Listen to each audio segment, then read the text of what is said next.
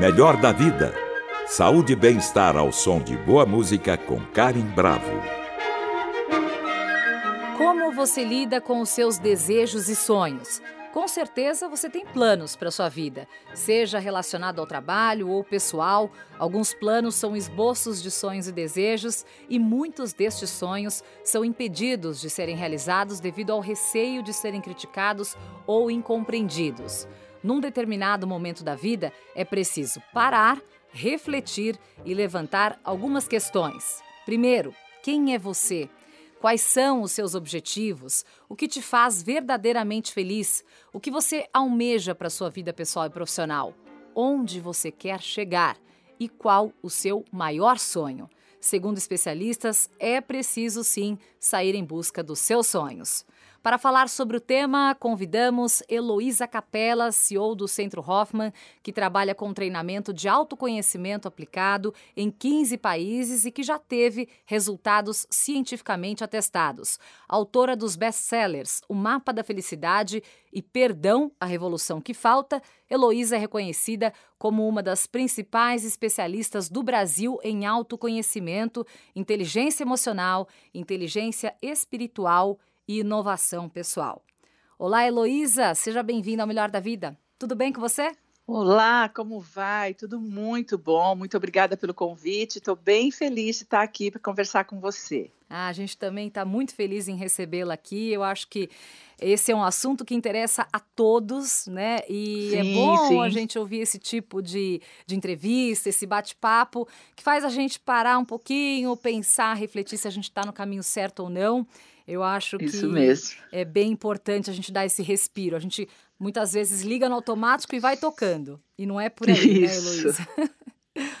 Bom, é isso mesmo. A grande maioria fica no automático, né, na inconsciência e acaba ficando na frustração, na, na, na mágoa, até no desinteresse pela vida, né? Sim. Porque não para para dar um respiro desse, né? Que bom, tomara que muita gente possa respirar com a gente hoje. Sim.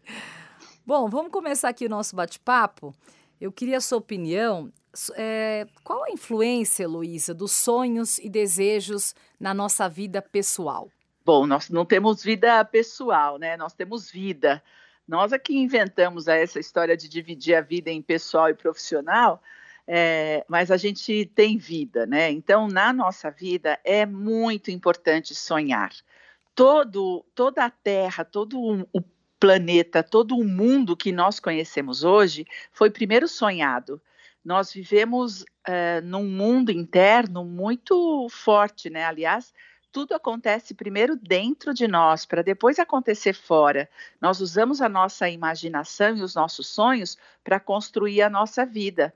Então, é de fundamental importância que a gente sonhe é, de um tempo né, para cá, nós ficamos entendendo que sonho é uma coisa infantil, né? Uhum. E que uhum. nós temos que ter objetivos e metas e sermos muito práticos. Mas, na realidade, o sonho exige imaginação e o mundo é criado pela nossa imaginação. Então precisamos sim sonhar. Não é coisa de criança, não, é coisa de gente grande. sim. E o sonho nos leva também a criar metas, né? E objetivos. Isso, e a gente faz, isso, tenta isso. fazer um caminho para que isso aconteça para chegar lá. Você falou agora que não se deve separar, Heloísa, é, vida pessoal e vida profissional. E o que a gente vê muito, né, constantemente, são as pessoas trabalhando por obrigação, rezando para uhum. chegar ao final de semana para poder desfrutar aquele momento ali com a família. Isso é normal ou a gente tem que buscar acabar com isso? É, olha, não vou dizer que é normal, é comum, né? As pessoas vivem isso, mas olha, isso é histórico, né? Desde quando a ciência se separou da religião, né, no século XVIII, é que nós vivemos essa dicotomia. Então, separamos mente de coração, é, separamos é, trabalho de, de, de vida pessoal, família de trabalho. Nós começamos uma dicotomia Antes nós éramos um só, então é, Deus, saúde, religião e ciência era tudo misturado, né? Uhum. Aí a ciência, lá na época do Iluminismo, quando acabou a Idade Média, resolveu então separar e nada de Deus na nossa ciência. A partir daí nós construímos a dicotomia é, humana. Então, a cabeça não tem nada a ver com o coração e nós vivemos essa dualidade. Nós somos duais, é verdade, mas não somos dicotômicos. A dicotomia uhum. é histórica, ela foi construída socialmente. Agora, no século XXI, é que nós estamos começando a dizer que somos inteligência intelectual e inteligência emocional, e inteligência espiritual, e inteligência física. O uhum. E. Nós estamos uhum. aprendendo a colocar o E agora, porque nós fomos ou e ou. Sim. E nessa separação, nós construímos a vida profissional e a vida pessoal. Então, eu estou dizendo, não, não, não, nós somos E. Porque Sim. o ser humano, ele é único, ele é indivisível, ele é plural, ele é a soma de todos os seus recursos. Eu costumo dizer que nós somos todo o bem e todo o mal. Nós somos tudo isso e somos um ser único que ora ocupa um uhum. lugar profissional, ora ocupa um lugar familiar. Sim. Mas não tem vida pessoal e vida familiar, né? Sim. Com essa dicotomia. Não, nós somos um só. Melhor da vida, com Karim Bravo. Hoje eu converso com a escritora Heloísa Capella sobre o mapa da felicidade. O que especialistas disseram, e a gente levantou aqui no Melhor da Vida, Heloísa, foi o seguinte, que a maioria das pessoas se perde nos seus propósitos de vida porque estão trabalhando muito para sustentar a família ou para pagar uma dívida, para cumprir metas e obrigações, para ter algo na vida. Só que, no entanto, poucos se perguntam se existe uma maneira melhor de fazer isso.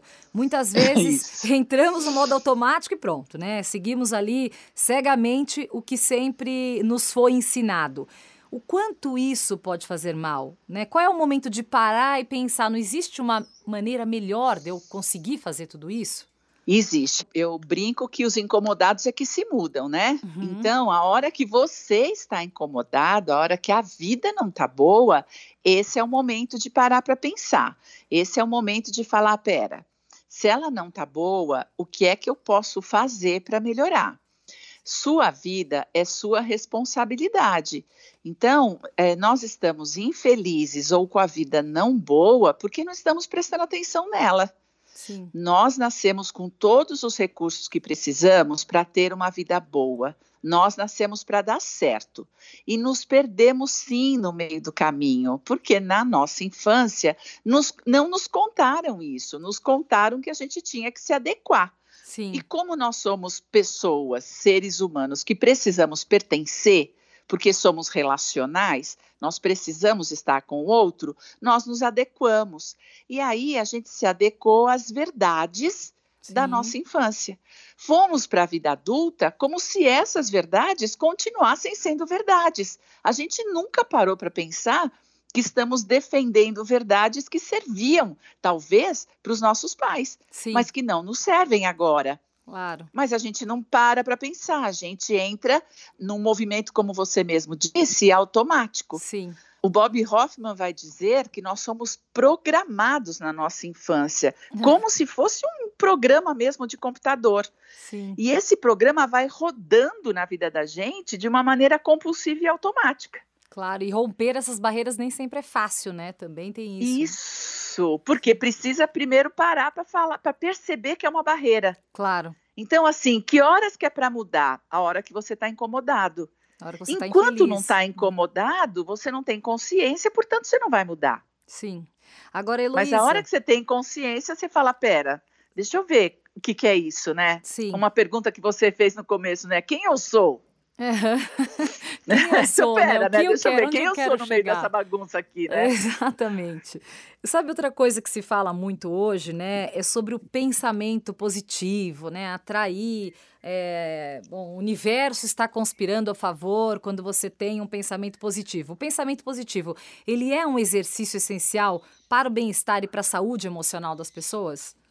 É, é um movimento, um exercício, como você disse, essencial. Nós temos 7 mil pensamentos por hora. Uau! Isso, uau! Nós produzimos 7 mil pensamentos por hora. Multiplica isso por 24, por 7, por 30, por 365, é pensamento demais. E os nossos pensamentos negativos nos levam a desenvolver crenças negativas. E o que você crê, você cria. Uhum. Então, Hoje, com as neurociências, nós já descobrimos que o nosso cérebro mente. Ele é feito de um jeito que ele generaliza. Por isso, um trauma, um movimento, às vezes de um segundo, pode abalar a pessoa para a vida inteira porque o cérebro generaliza aquele acontecimento e parece que está acontecendo o tempo todo. E a pessoa uhum. fica traumatizada. Isso que é o trauma. Ora, nós podemos nos traumatizar positivamente. Eu, eu brinco com os meus alunos, eu digo o seguinte: se o cérebro mente, por que é que você está mentindo contra você? Por que é que a gente se diz não bom o suficiente? Por que, que a gente se diz incapaz? Quantas vezes nessa uma hora e nesses sete mil pensamentos você pensou eu não consigo? Sim. E isso tudo é contra você. Você vai desenvolver crenças, essas crenças vão virar comportamentos e esses comportamentos serão limitantes e vão te levar a uma vida mais triste do que você merecia. Claro. Ora, se você começar a se dizer positividades e as pessoas falam assim, mas é mentira, quem disse que é mentira? Quem Sim. disse para você que você não é bom o suficiente? São crenças que nós trazemos da infância, as broncas, as surras, os castigos, é, o, o, olhar torto dos nossos pais nos fez acreditar que nós não éramos bons o suficiente. Acreditar e a gente instalou essa crença e viemos para a vida adulta acreditando que nós não somos bons o suficiente. Mas quem é capaz de dizer que você não é bom o suficiente? Ou seja, quem Só tem você filhos, mesmo. Quem tem filhos pequenos, então, que, que ouça essa sua fala e que comece a mudar já a postura com os filhos, né? Para que eles não a carreguem prestar, esses traumas. A prestar muita atenção. Sim. A prestar muita atenção. Eu digo o seguinte: pai e mãe têm poder de vida ou morte sobre seus filhos. Que responsabilidade, a, a, hein? A, a nossa infância é muito comprida, nós, a nossa infância dura 12 anos, pelo menos. E nesses 12 anos, nós pegamos todos os momentos emocionais dos nossos pais Sim. e nós os copiamos, porque é o jeito que a gente aprende a virar gente. Claro. Quando a gente vai para a vida adulta, isso tudo está instalado em nós. São as nossas verdades e a gente diz: Eu sei que é assim, é desse jeito que é. Mas quem te falou isso? Por que, que tem que ser desse jeito? Sim. Pode ser de outro. Claro. Não, não pode, é impossível. Sim. Ué, é impossível de, de, que olho? A partir da onde? Quem Sim. te falou isso? Então, essas são as perguntas que a gente precisa se fazer. Claro. E se nós temos essas crenças negativas a nosso respeito, tem dois jeitos de mudar. Um é o impacto emocional. Então, é por isso que pessoas mudam quando ficam doentes, quando ficam à beira da morte, quando sofrem um acidente, quando tem perdas né, significativas de mortes Sim. na família. O impacto é tão profundo que as pessoas se modificam. Uhum. E o outro jeito é pela repetição. Sim. E isso é ciência. Então, nós temos que nos falar positivamente, sim. Eu preciso repetir que eu sou boa o suficiente, sim, todos os dias da minha vida o meu cérebro vai nisso. acreditar. Sim. E, e... e, aí, quando ele acredita, uhum. eu, como eu crio tudo que eu creio, se eu creio que eu sou boa o suficiente, eu crio uma vida boa para mim. Ótimo. Agora, Heloísa, o quanto que a emoção e a adrenalina de realizar algo que se gosta faz bem para nossa saúde mental e física? 100%, né? 100% é, nós somos dirigidos pelas nossas emoções. E todo pensamento deveria gerar um sentimento. O sentimento gera uma crença, a crença leva para o comportamento. Esse deveria ser o ciclo natural do ser humano. O que acontece é que a gente também se dividiu. Então, o que eu penso não necessariamente gera um sentimento. Eu tenho medo de sentir, eu crio uma, uma couraça, eu, eu coloco um gelinho no meu coração, eu faço uma dicotomia entre o que eu sinto e o que eu penso. E aí eu vou construindo uma vida racional. E aí eu faço o que eu tenho que fazer mas isso não tem nada a ver com o meu prazer, com a minha alegria, com a minha amorosidade, com a minha motivação. E claro que eu vou viver a frustração e muitas vezes a doença, porque a vida fica muito chata. Muito chata. Agora, se eu consigo juntar meu coração com a minha cabeça, usar os meus talentos, os meus recursos naturais para fazer algo que me dá prazer, Uau! Isso. Olha que vida boa Sim. que eu vou ter. É Olha que coisa sonhos, né? incrível, né? não é?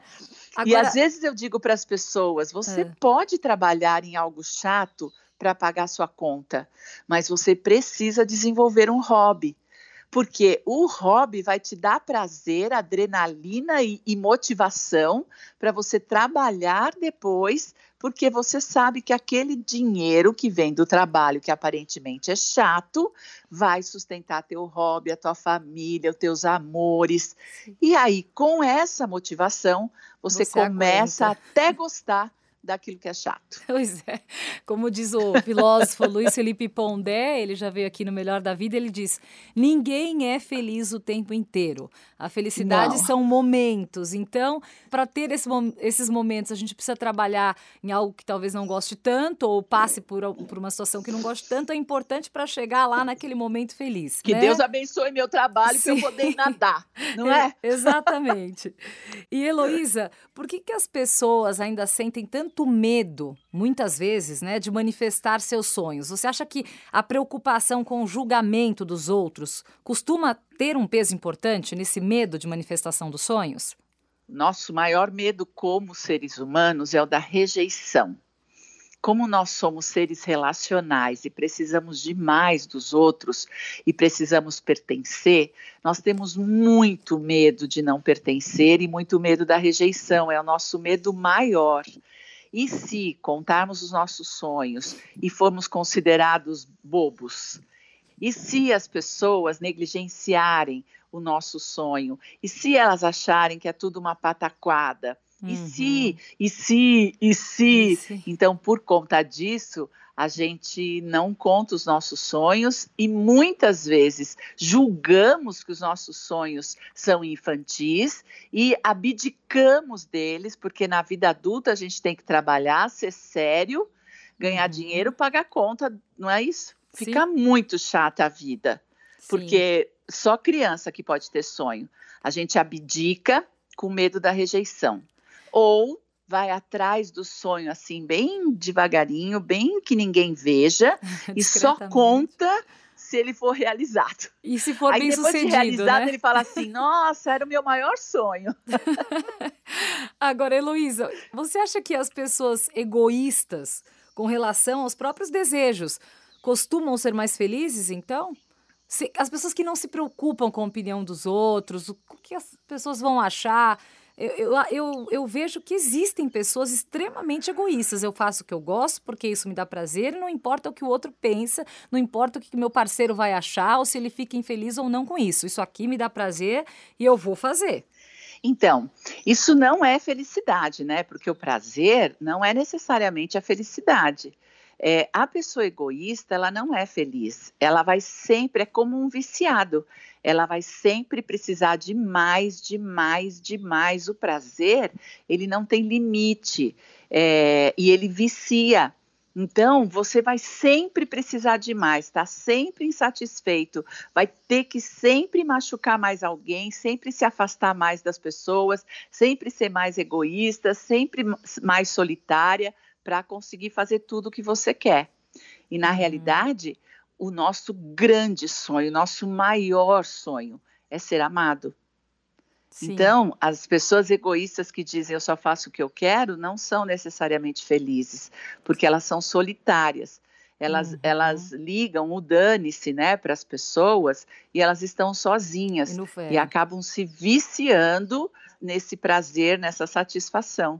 E aí nunca tá bom, estão sempre procurando mais, estão uhum. sempre fazendo mais, e quando para o prazer, elas ficam totalmente insatisfeitas, Sim. totalmente infelizes. E a gente tem uma ilusão de que elas estão lá no oba-oba e tal, mas não é verdade. O que nos deixa verdadeiramente feliz é a nossa capacidade de amar e ser amado.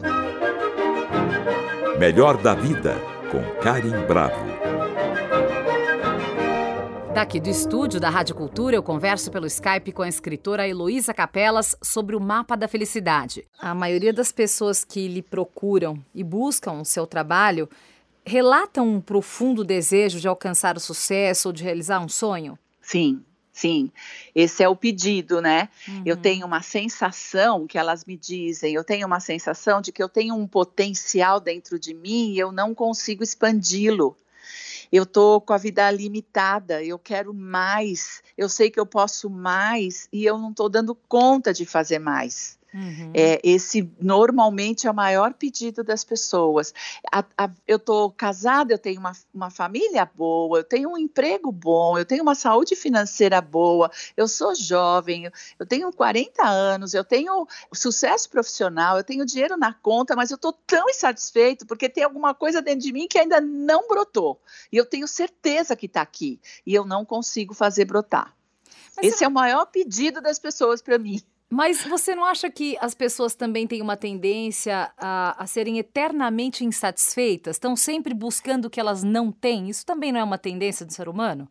É, porque assim, enquanto você busca fora, você terá uma insatisfação dentro porque a felicidade não está fora, não está no seu trabalho, não está na sua família, não está no seu dinheiro, não está no seu sucesso profissional. A felicidade é um orgulho de ser quem se é, um prazer intrínseco de ser essa pessoa única e indivisível, e forte e espetacular que você é. é uhum. Isso é felicidade, está sempre dentro, não está fora. E é isso que as pessoas vêm procurar. Se eu tenho fora, mas eu não sinto dentro, me ajuda a sentir dentro. Porque Sim. aí a hora que você sente dentro, a hora que você reconhece essa fonte de amor que você é, é putz, não tem para ninguém. Daí você é feliz sempre. Você vive as dores da vida, as perdas, os acontecimentos, né, os terremotos, as pandemias, mas você nunca perde essa pessoa extraordinária que é você. Você nunca perde o prazer de ser quem você é. Isso é felicidade. Interessante. E na sua opinião, Heloísa, qual é a melhor forma, então, de lidar com a falta de motivação e de entusiasmo? Então, quando você tem que dar, esse, chega uma pessoa ali sem motivação, não tenho felicidade, eu tenho tudo, mas não estou bem. É, é possível superar isso? Como que você é, é, faz para que a pessoa enxergue o caminho para essa superação? Que que ela, por onde ela tem que começar? Bom, autoconhecimento. Autoconhecimento é a palavra-chave que pode salvar a humanidade. Você precisa saber quem você é, você precisa voltar para suas raízes, descobrir que você é um repeteco da sua história, se apropriar do seu melhor, sair dessa história de que você não é bom o suficiente. Você precisa se apropriar dos seus recursos inatos, você nasceu com eles, eles estão aí com você. Você nasceu já para brilhar, todo mundo nasceu para dar certo. E só o autoconhecimento vai poder fazer com que as pessoas descubram. Não tem ninguém que possa te dar. Eu não adianta eu te aplaudir. Quem tem que te aplaudir é você mesmo. Quem tem que reconhecer quem você verdadeiramente é, é você. Isso só com autoconhecimento, só é, olhando para dentro de si. E aí eu digo o seguinte: como começa isso? Duas palavras. Uma é respiração. Respira como você respira é como você vive. Presta atenção em como você está respirando. Se você está respirando de uma maneira inconsciente, está vivendo de uma maneira inconsciente. Se você respira prestando atenção em quem você é, se você solta o ar profundamente, se você presta atenção, essa é a outra palavra de ordem do autoconhecimento. Presta atenção em você. O que você gosta? que você não gosta, o que te atrai, o que te incomoda. Começa a prestar atenção, porque tudo isso vai falar de você. E aí, a hora que você se conhece, você vai voltar para suas raízes, você vai conhecer verdadeiramente qual é a sua semente, vai perdoar a sua história e a si mesmo e vai estar tá pronto para construir uma vida boa. Ou seja, isso é, é matemático. Eu estou aqui dentro de um curso de autoconhecimento, uhum. onde as pessoas chegam desconfiadas, não acreditando, dizendo: eu vim porque é impossível não vir pelo seu convite, mas não vai dar certo. Ou seja, esse autoconhecimento. terminando e está dando certo. Agora, esse autoconhecimento, é, é possível fazer isso sozinho, sem a ajuda de uma terapia, sem ajuda de um hum, psicólogo? Não, não acredito. Não. Eu não acredito. Porque, como nós temos pontos cegos e como nós temos uma zona de conforto, se alguém não nos provocar e não nos cutucar e não pegar na mão e disser bem aqui, Agora é hora de vir aqui. A gente vai falar, não, daqui a pouco eu vou, pera um pouquinho, depois. É, e aí a gente vai mudar sim, mas com impacto emocional. E aí eu fico um dizendo, mas para que, que você vai procurar uma desgraça para poder mudar? Sim. Vai mudar por escolha, né? Vai mudar por treinamento. Então é isso que essas pessoas vieram fazer aqui. Elas vêm mudar pelo treinamento. E, e eu... autoconhecimento traz felicidade. É por isso que eu escrevi o livro. Lá está claro. o mapa. É, a gente Tem vai... um mapa da felicidade.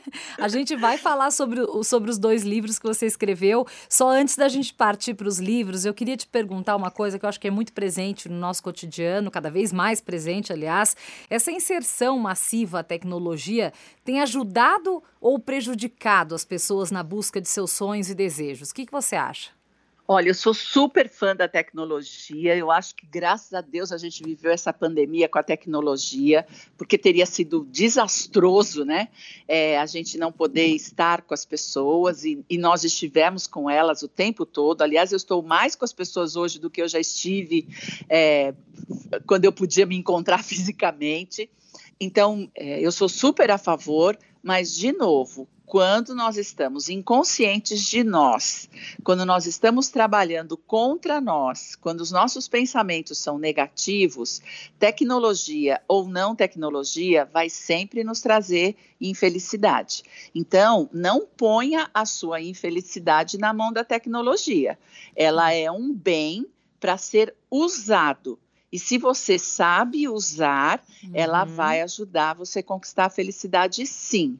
Eu tenho uma filha que mora na Inglaterra e é uma delícia conversar com ela ah. por WhatsApp, por FaceTime. Eu digo, Sim. viva a tecnologia. Sim. A gente faz comida juntas, é, a gente reúne a família e come juntos, tudo Sim. via tecnologia. Então, é, se você souber usar, essa tecnologia só veio para nos beneficiar. Agora, se você é infeliz, qualquer coisa vai te deixar infeliz. Sim, aí acabam jogando a culpa na, na, na coitada da tecnologia, né? Exatamente. E não tem fim, né? A tecnologia claro. daqui para frente só Sim. vai só vai, vai crescer, mais, vai né? aumentar, né? não, vai, não tem como fugir. A gente tem como é, ter mais bom senso para usar tecnologia. Isso eu acho que está sendo é, necessário nesse momento. As pessoas estão abusando do uso da tecnologia. Isso, eu acho que isso é. pode sim fazer mal, mas usando de uma, de uma maneira é, eficiente, eu acho que ela só traz bons frutos. Agora vamos falar é um porque ela é uma ferramenta, né? Claro. Só uma ferramenta. Sim. Então, do mesmo jeito que eu uso o garfo e, e a faca para comer, eu uso o computador ou o celular para fazer isto ou aquilo. Exatamente. É só uma ferramenta. Agora vamos falar um pouquinho, porque o nosso tempo está chegando a fim aqui. Eu não quero deixar de falar sobre isso, sobre os best-sellers que a senhora escreveu.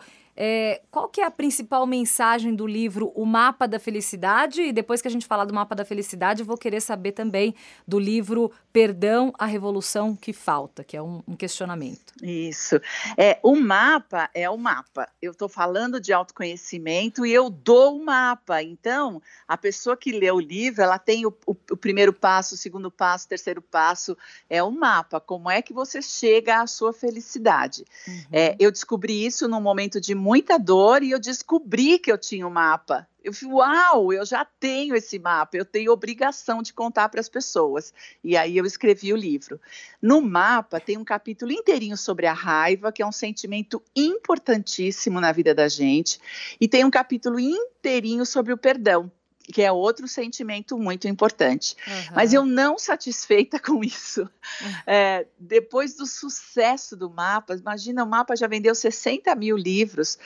É, isso para o Brasil é muito livro, né? Ele vende uhum. até hoje, assim, ele é, ele é mesmo um best-seller, é um sucesso, porque eu eu escrevi da minha barriga, sabe? Quando eu, eu, eu, fiz uma descoberta dentro de mim e eu pus essa descoberta no mapa.